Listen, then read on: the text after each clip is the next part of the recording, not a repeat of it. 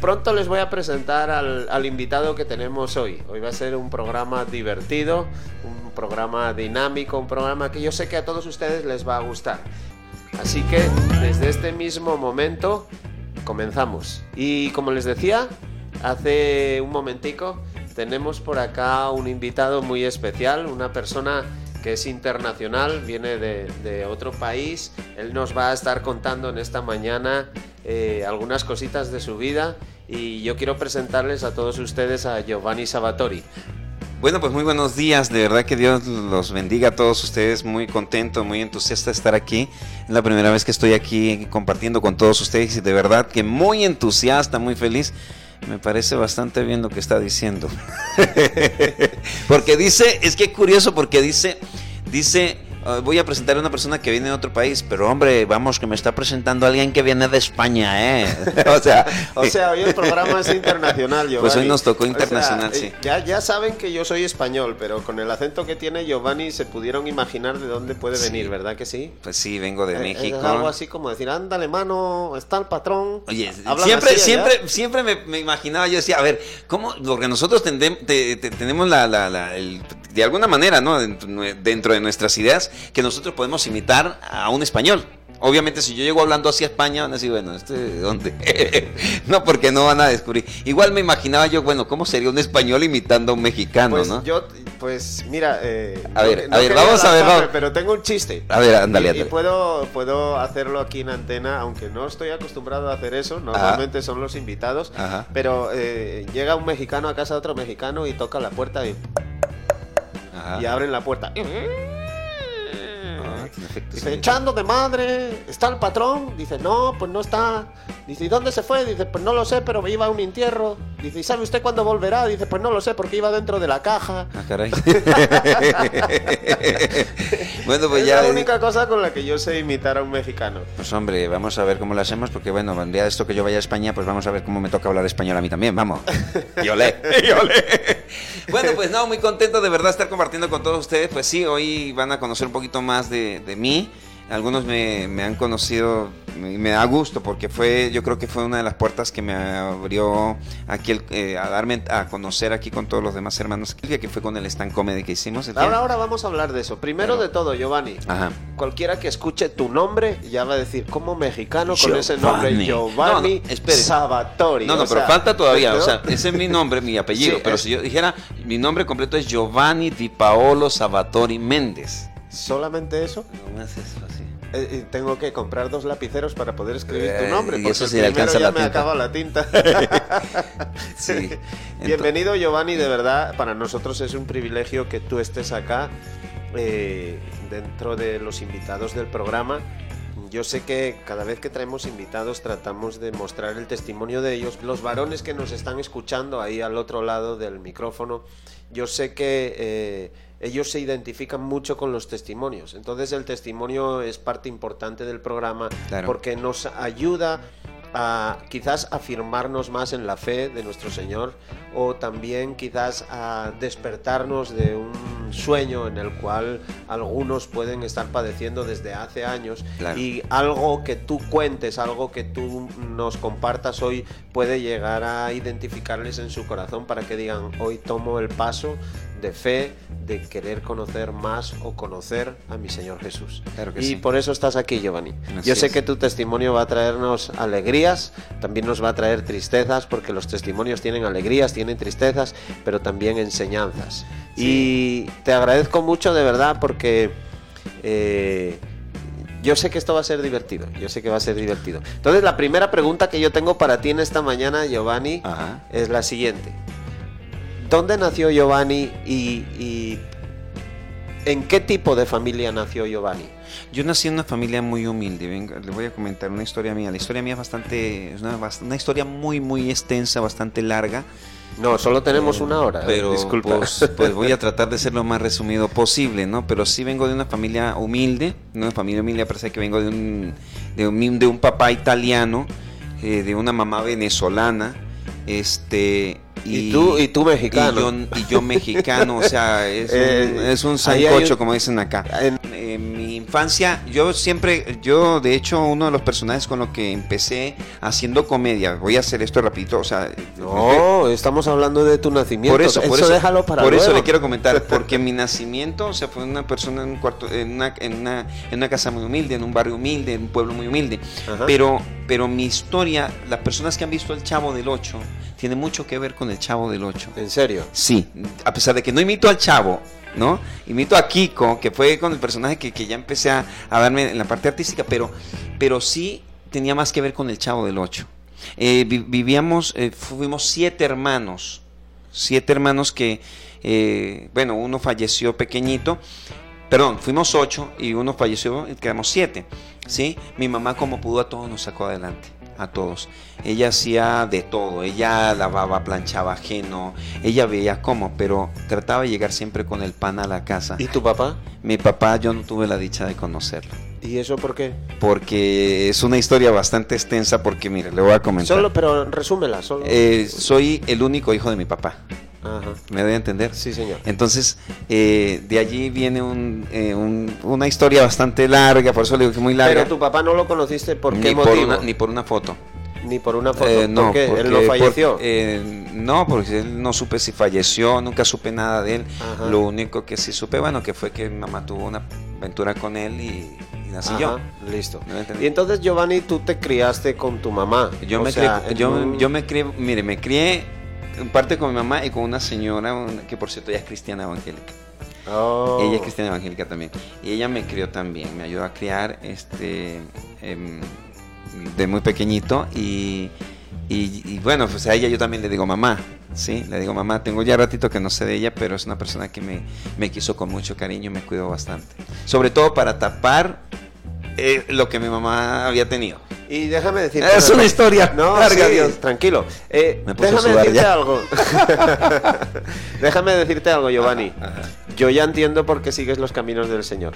Sí, el Señor tiene una eh, finalidad conmigo. Esa mujer oró mucho por ti, estoy seguro. Sigue orando. Y, sigue orando, ¿ves? y por eso yo entiendo que tú llegaste a conocer del Señor. Ahora, ¿cómo fue tu infancia? Bueno, mi infancia realmente como quizás como la de cualquier niño, ¿no? Fui bastante travieso. Eh, me juntaba con varios de la... E, ya hoy día todo es por celular, ¿no? Pero nosotros tuvimos, soy de esa infancia donde nos juntábamos en una esquina, donde nos caíamos a trancazos de repente, a golpes entre todos por una, por una, pelota y al ratito volvíamos a estar... Exacto. Y al ratito estamos otra vez jugando. Y así era. Eh, bastante chévere, nos poníamos a inventar cualquier cantidad de cosas y ahí, ahí empiezo a darme cuenta que yo tengo actitudes artísticas cuando un día junto con un amigo que se llama Manuel, eh, que por cierto, eh, eh, ahora que fue el terremoto en México, lastimosamente él perdió familia allí, perdió uno de sus hijos donde se desplomó la casa donde vivía. Bueno, este, con él nos pintamos la cara un día, así de locos, de puros chamacos, tendríamos, no sé, 7, 8 años, yo creo que más, como 10 años, y decidimos maquillarnos la cara de payasos. Sí, nos vestimos de payasos, nos pusimos peluca y nos hemos subido a los camionetas, a los autobuses, allá tenemos camionetas, nos subimos a los autobuses y hacíamos show. Él se paraba en, en, la parte de atrás y yo en la parte de adelante y nos contestábamos y nos decíamos cosas. La gente botaba risa con eso y terminando el show nos daba dinero y nosotros pasamos con el sombrerito. Siempre teníamos dinero. Eso sí, los bolsillos casi se nos caían porque se nos hinchaba de moneda y pues casi nos caían los pantalones. Pero siempre teníamos dinero. La gente decía, bueno, ¿y esto de dónde sacan plata? ¿Están robando? ¿Qué estarán haciendo? Cuando mi mamá se dio cuenta, lo que, porque mi mamá nos siguió.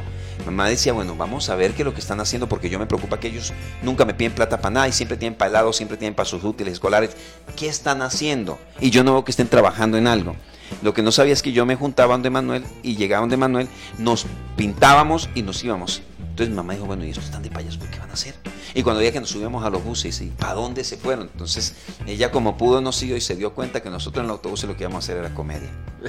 Ahí fue donde me di cuenta. Tremendo, esa es una historia muy bonita. Pues yo, yo tuve el privilegio de vivir en Brasil dos años y medio. Ah, eu falo portugués muy Antes de ir para Colombia, yo moraba no Brasil. Ah, você moraba no Brasil, ah, muy bien. Entonces yo vi en Brasil cómo evangelizan allá y hacen muchas de esas cosas. Yo nunca lo había visto en España por el tema del catolicismo, pero me causó curiosidad un día que yo subía a un autobús y vi dos chicos jóvenes, así como vosotros, y estaban haciendo comedia.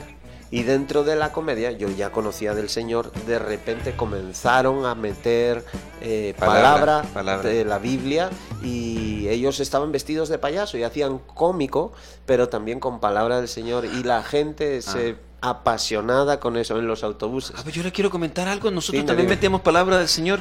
Le voy a contar. Dime, dime. No éramos cristianos, pero ¿sabe qué decíamos al final? Sí. Decíamos muy serio, ¿no? Decíamos, bueno, querido, jamás se me olvidó eso. Que Dios les bendiga. No, no, no, no, no, no, no, escuchamos, decía, escuchamos, decíamos, decíamos, decíamos, bueno, ahora quiero que sepa que mi compañero y yo no crea que hacemos esto por dinero o porque nos guste hacerlo, lo estamos haciendo porque estamos colaborando con la construcción de la casa de Jesús. Y todos, ah, Jesús es del otro hermano que tenemos que está construyendo su casa, estamos ayudando.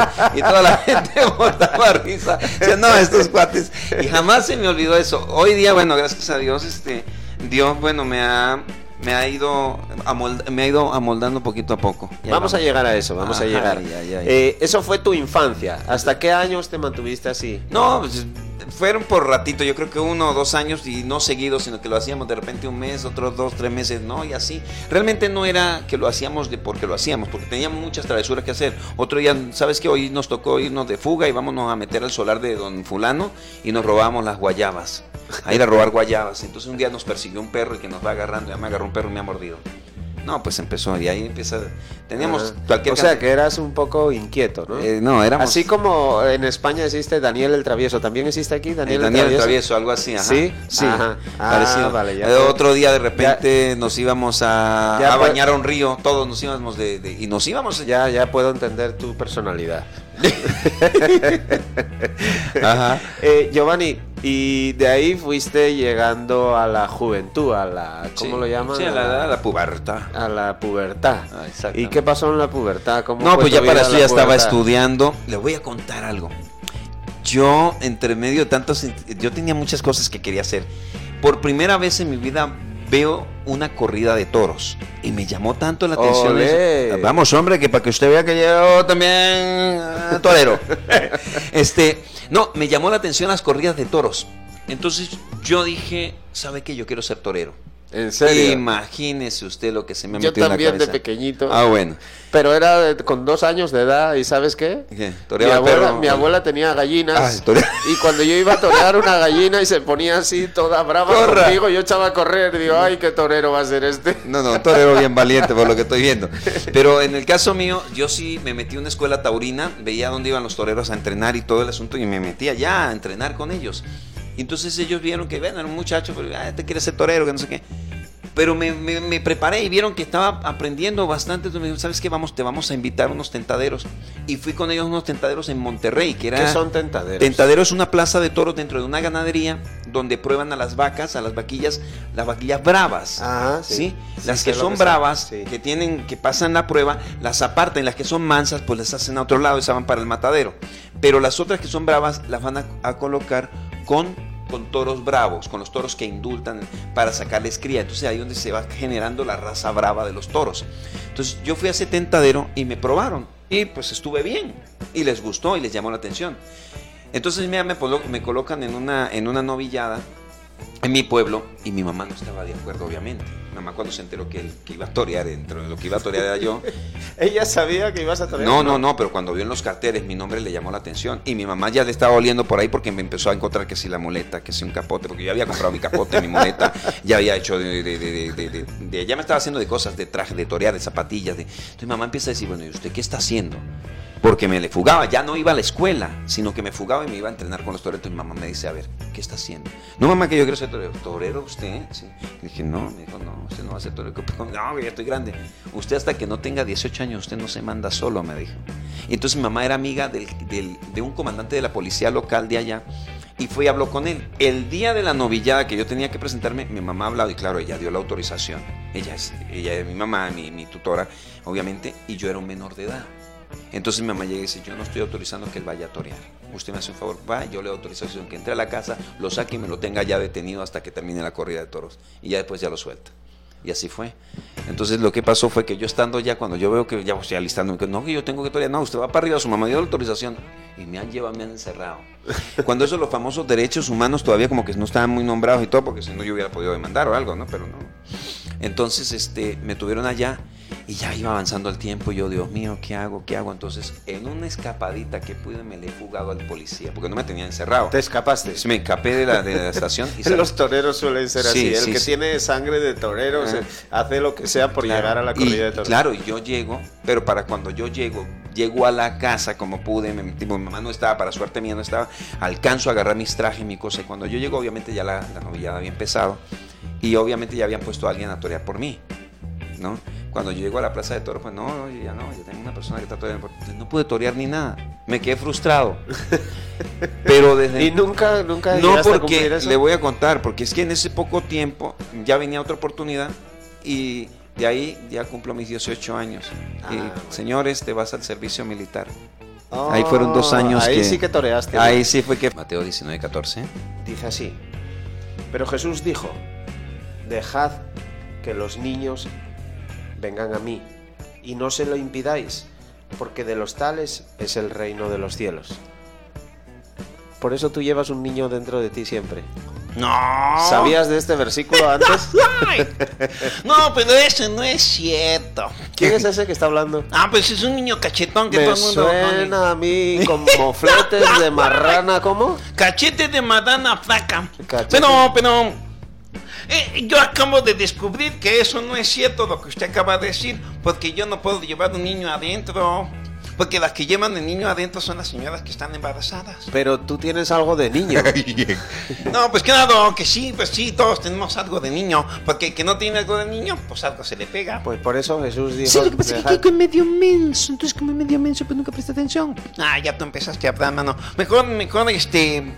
Sigamos hablando.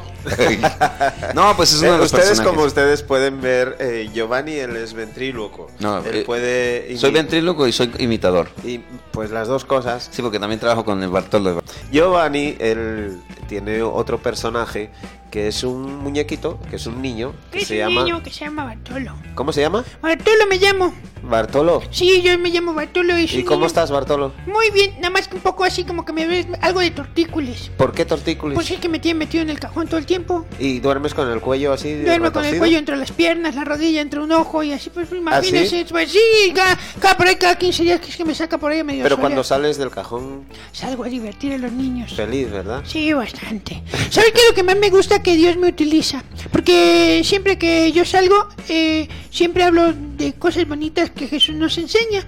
Y cuando Dios nos enseña cosas bonitas, pues nosotros lo que podemos decir son cosas bonitas, porque de la abundancia del corazón, pues habla. De la abundancia del corazón, pues habla o habla el corazón o la boca la boca pues esa cosa habla de la abundancia es que yo no tengo boca que tiene boca es el que me hace hablar Ah, bueno. Bueno, Giovanni, eh, yo sé que es. Bueno, ¿Giovanni o Bartolo? Giovanni, Giovanni, yo ahora quiero hablar con Giovanni. tú, no, Ey, no me faltas el respeto. Es que eso es lo único malo con Bartolo, que nunca respeta, hombre. es que siempre me porto bien. Giovanni. Ya, ya, ya, Bartolo, deje hablar. Ya, ya. Ya. Es que siempre me. Ya, ya Bartolo, hombre. Bueno, ya. Le voy a decir a Daniela para que nos corte la señal. Eh, ya, ya, ya, ya, ya, bueno, ya. Respeta. Ese Bartolo no respeta. Bueno, ahora sí. Eh, Después no diga que estoy interrumpiendo. Ya, cállate, hombre.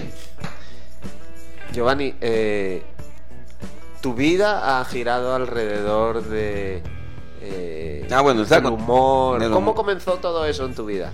Porque comenzó en aquel autobús con tu amiguito. Pues ahí yo creo que comenzó. Pero es que hay muchas cosas. Llegaste a la pubertad. ¿Y ahí qué pasó? Tú también eras como todos los chicos que empezaron a gustarle las chicas y ya... Obviamente, sí, sí, sí, sí. sí, también contigo Malo hubiera sido que me gustaran los chicos, ahí sí estaba fea la cosa, pero bendito Dios, Dios sabe que las cosas las hace perfectas y, lo que hace lo hace perfecto. Y pues Dios me dio esa, ese don, gracias a Dios. ¿Y cómo fue esa juventud tuya, digamos así? No, no, ya hablando en serio. Este, no, no, no, no. Dios me dio esa, esa, ese, ese don de, de la comedia, yo creo que fue naciendo poquito a poco.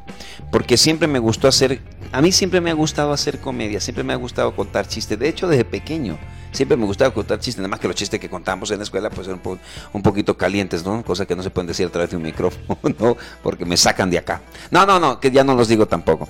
Pero sí me gustó siempre el estilo de comedia, me gustaba algo que me llamaba la atención de la televisión, que hoy no se ve que son los programas infantiles. Hoy día, si algo tengo que ser muy sincero, es que, y siempre se lo he dicho a todos los eh, directores de radio y a que, las personas de los medios de comunicación, es que realmente se olvidaron de los niños.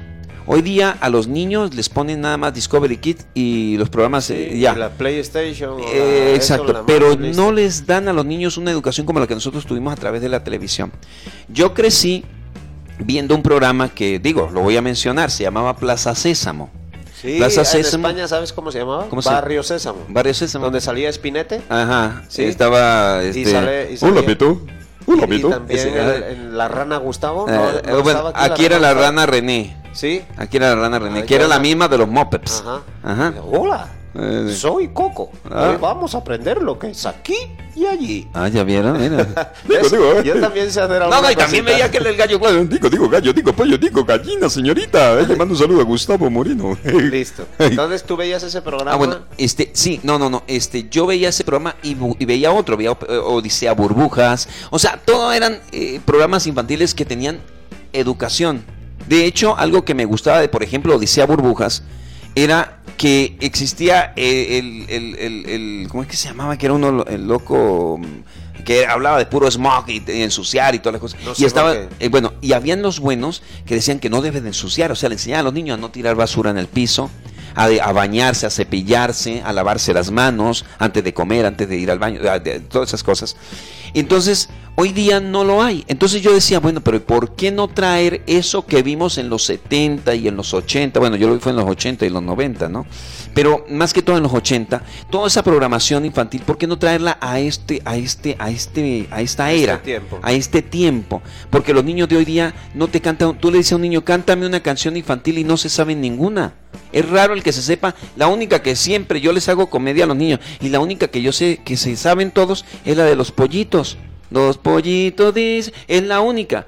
Pero hay muchas canciones infantiles que los niños desconocen completamente. Pero pídeles un reggaetón y empiezan, atrévete, salte del closet. Y todas esas canciones que realmente lo único que le ha dicho es daño a los a la nueva a la juventud que viene hoy día, porque eso es para los niños, claro.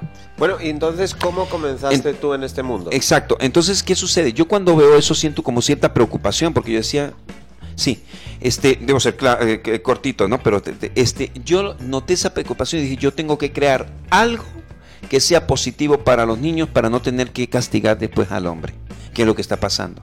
Como no educan al niño, tienen que estar castigando al hombre. Eso es lo que yo. Así es. Entonces es lo que yo estoy tratando de hacer a través de Bartolo. ¿Quién es Bartolo? Bartolo es un muñequito que, que nació aquí en Filadelfia. Realmente nació aquí porque fue la oportunidad, la primera oportunidad que tuve de sacar ese muñequito. Cuando yo sé que ese muñequito casi acaba en la basura. Eh, sí, exactamente. Fue un títere que estaba haciendo que me estaba quedando muy mal hecho. Fíjate bien, me estaba quedando tan mal hecho porque fue el primer títere que hice. No tenía un molde, no tenía nada. Sencillamente agarré un poco de Dule espuma y dije, voy a ver cómo lo hago, a ver si sale. Y la idea mía no era para trabajarlo, para hacer cosas con él. Dios sabe precisamente cómo hace las cosas. Este muñeco, yo dije, voy a hacerlo y después lo desarmo. Después que ya esté bien enterito, lo desarmo completo y hago una serie para vender para vender en la calle, qué sé yo, para ayudarme, porque por estas fechas, y eso fue por estas fechas, este, que dije, voy a hacerlo para ganarme algunos centavos. ¿Mm? Pero resulta que Dios no permitió que yo pudiera aprender a hacerlos en ese momento. Y el muñeco lo que hice fue arrumbarlo. Lo metí, medio quedó choreto, feito por ahí. Lo metí entre una bolsa de esas negras, lo guardé. Y pasó el tiempo y fue por ahí en enero, febrero. Espera, espera, espera, que eso es para hablar después. Ok. Eso es una parte de tu, Sí, porque este de tu vida. ahí. Ya cállate, Bartolo. Eso es una parte de tu vida humorística, pero tú trabajaste en televisión Sí, y hiciste otra cosa que me consta por ahí en el homenaje Chespirito en México. sí, así O es. sea, háblame de esa parte profesional tuya. ¿Cómo llegaste a entrar en ella? ¿Trabajaste en el circo también? También, claro, tengo Entonces, háblame de esa parte. Wow, eso le voy a resumir lo más rápido posible. Eh, trabajé ocho años en el canal Televisa, en Televisa San Ángel, en la Ciudad de México. Trabajé, eh, trabajé- entré limpiando baños y terminé dirigiendo cámaras. O sea, Dios me dio la oportunidad de ir aprendiendo porque me gusta mucho lo que es los medios audiovisuales, toda la vida. ¿Y de, y de la televisión a dónde fuiste? De ahí, entonces yo ya había estudiado actuación para esto, ya había estudiado actuación y todas esas cosas. Entonces me dio la oportunidad de empezar a trabajar en un espectáculo de circo, pero yo lo único que hacía allí era nada más montajes, montar de repente escenografías y varias cosas que me pedían. Un circo que es muy conocido aquí en, Colombia, pero que es, eh, está a nivel mundial, que es el Circo Fuentes Gasca. Aquí nada más se hace llamar Circo Gasca. Bueno, este era el Circo Fuentes Gasca, el Circo Unión, donde empecé. Luego viene una convocatoria que fue para celebrar los 30 años de vida artística de Roberto Gómez Bolaño Chespirito, que fue en el año 2000, que que fue para marzo del año 2000. En esa, en esa, en esa, Y tú te presentaste. me presenté como Kiko y no, y no quedé porque ya habían elegido a los personajes. Entonces me dieron la oportunidad de estar cerca de Chespirito, de conocerlo y todo vestido de Kiko, pero no me dieron oportunidad ni nada. Y bueno, me quedé con la espinita. Dije, no, esto no me puede volver a pasar. Yo seguí, seguí, como tengo muchos amigos en el canal, seguí asistiendo a, a programas, concursos que salían. Y yo hacía de Kiko y hacía comedia. Y de repente Eh, me espera, invitaban. espera, espera, espera. Una pausa. Ajá. ¿Y cómo haces para hinchar los dos mofletes? Yo lo que hago es que y- los cachetes, yo lo que hago es que los inflo y hablo. Eso es todo. Inflo y hablo.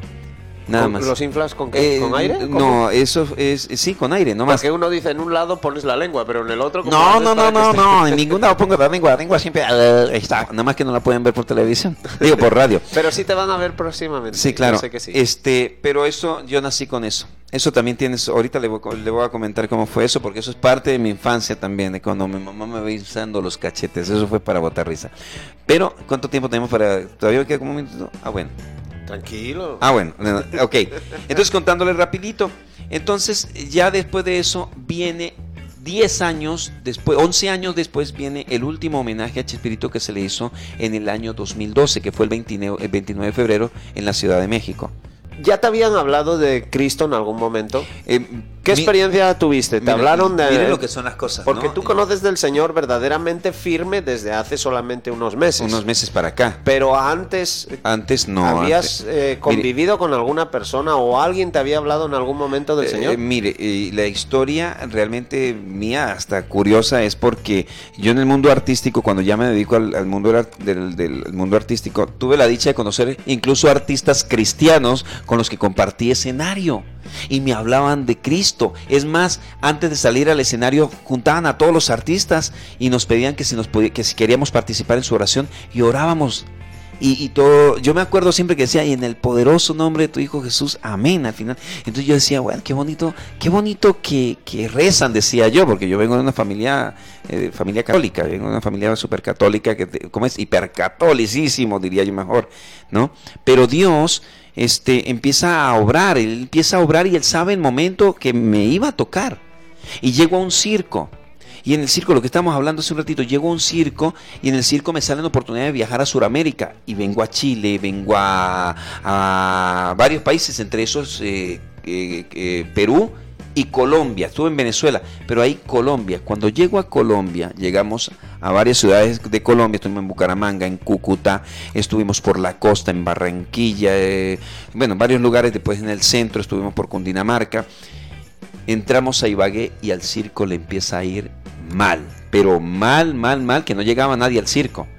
Entonces dice el dueño del circo, vámonos a Neiva, una ciudad que tenemos cerca de como a tres horas. Entonces vámonos allá y vamos a empezar a trabajar. Empezamos a hacer temporada aquí y aquí nos empieza a ir de la misma.